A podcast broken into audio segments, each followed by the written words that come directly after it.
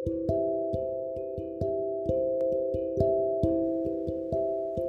様こんにちは。琴音です。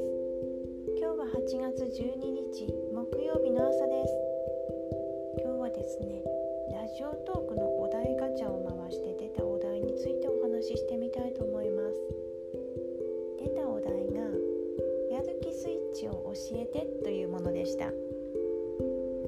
私のやる気スイッチですね。2つあるんです。1つはうん形のないものかな。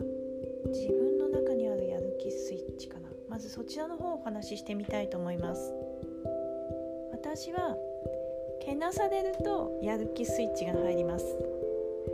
褒められると全然ダメですね。琴音さんすごいなとか言われるとちょっと全然ダメ人間になってしまうところがあります。メですよってこれこれしないとダメですよってとかやっぱりねそんなのできるわけないでしょって言われるのがやっぱり一番のやる気スイッチですかね。でもやっぱりそんな芯が強い人間ではないのであんまり連続して叩かれると、うん、くじけます。ちょっとここがまた微妙なとこなんですけれども適度な叩かれる言葉けなされる言葉が私にとってはやる気スイッチになります。ありがたいですよね。あの本当に期待してない人に対してはそういうこと言わないで諦めて何も言わないと思うんですよ。ということは私ならできると期待して愛の無知的なそういう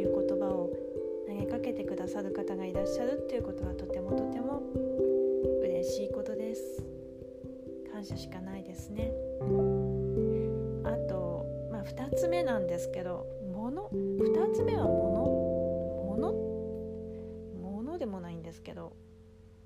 まあ、ちょっと前までは子供の時だったらアイスクリームとかやる気スイッチがアイスクリームスイカバーとかだったかもしれないんですけど大人になった今は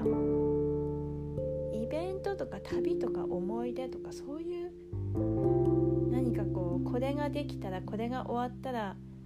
うん例えばあそこの観光地に行こうよとかあそこの温泉に行こうよとかあそこのディズニーランドに行こうよとかそういうのがうんやる気スイッチになりますね。そういうのが全然なくて飢えてるっていうのもあるのかもしれませんしあとそれからやっぱり人生後半戦に入っていますといつでもできるっていうことがある瞬間を機に